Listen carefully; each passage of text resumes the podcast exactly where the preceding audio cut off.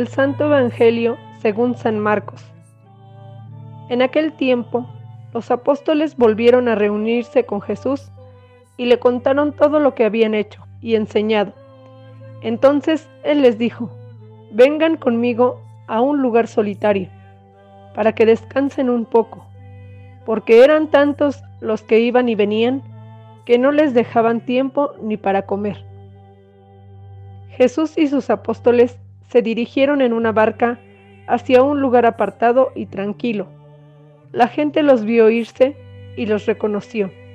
Entonces de todos los poblados fueron corriendo por tierra a aquel sitio y se les adelantaron. Cuando Jesús desembarcó, vio una numerosa multitud que lo estaba esperando y se compadeció de ellos, porque andaban como ovejas sin pastor y se puso a enseñarles muchas cosas. Palabra del Señor.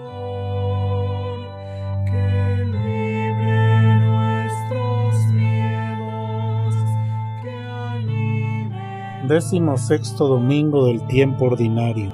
En el ya lejano cuarto domingo de Pascua, Cristo resucitado se nos presentaba como el buen pastor y nos decía los motivos de aquel bello título.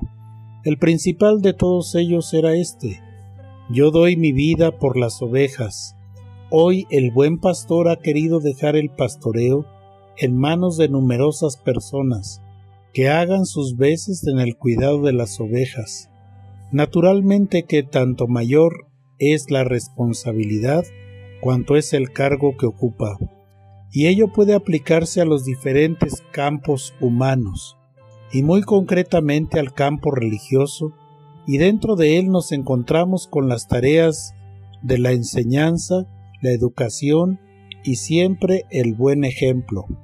Sabemos que, además de ser ovejas en el rebaño de Cristo, todos somos también, aunque en distinta medida, pastores.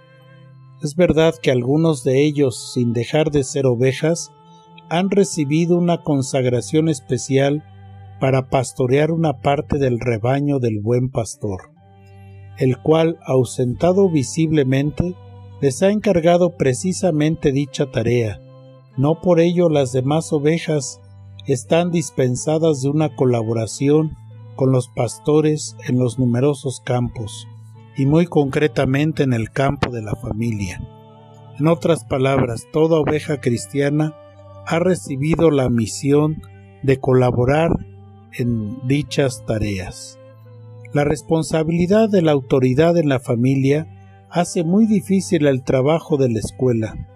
No otro origen tiene lo que hoy pasa con numerosos jóvenes e incluso con no pocos adultos. Vale la pena recordar lo que decía a finales del pasado siglo aquel sacerdote llamado José Luis Martín Descalzo, respondiendo a las quejas que una madre exponía en su carta, a los jóvenes ahora ya nadie les habla de obediencia. El honrar padre y madre del cuarto mandamiento están completamente en desuso. A veces así se piensa. Nadie habla de él, ni los profesores ni los mismos padres no se atreven a nombrarlo. Y lo peor es que si a un niño se le dice que obedezca, nunca falta alguien que te diga que obligarle es coartarle la libertad, que el niño tiene que nacer y crecer libre. El comentario respuesta que hace Martín Descalzo tiene plena vigencia. Comienza él dándole parte de la razón a la buena señora, para añadir algo seguido que quienes hemos tenido como misión principal la educación moral y religiosa de niños y jóvenes, hemos podido constatar que si falla el apoyo de los padres, muy poco se puede hacer en la escuela, y quienes presumen de libertad y autoridad y no obedecen y respetan a sus padres, porque eso no los despersonalizaría.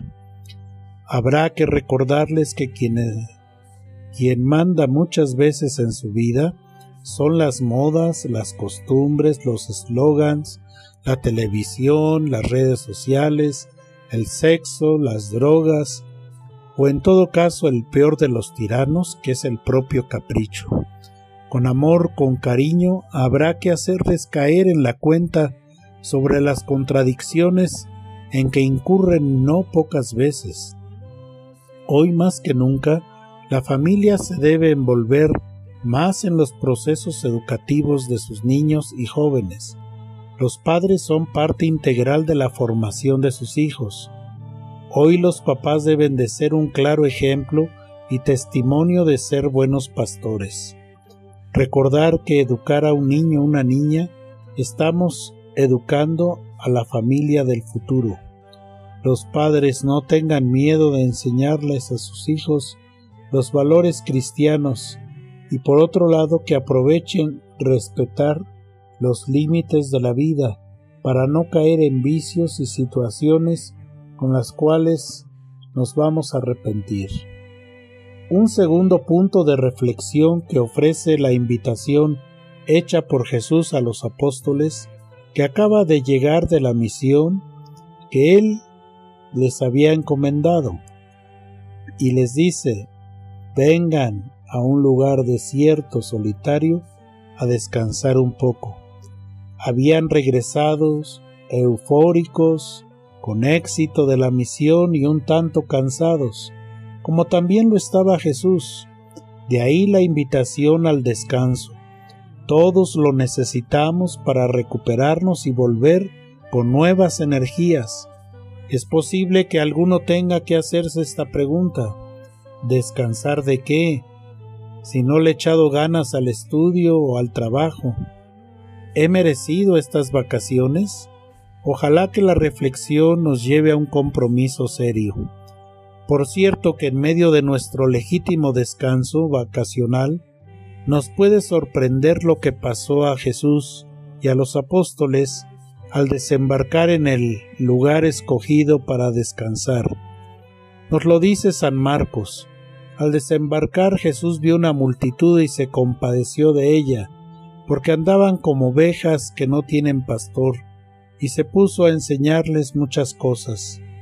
Por su parte los apóstoles vivirán la preocupación de buscar la comida para aquella gente que había venido de lejos en búsqueda de Jesús. Habrá que encajar con la tranquilidad y el contratiempo. Sería bueno que nuestro descanso veraniego o nuestro fin de semana conllevara siempre a un sentido más humano y cristiano a un enriquecimiento cultural, a una buena recuperación física y espiritual, una fraterna y amigable relación con otras personas, y acaso con gentes inclusive de otros pueblos, y todo ello en perfecta sintonía con la, con la obra de la creación que es siempre gloria y servicio de Dios. Feliz domingo para todos que Dios les bendiga.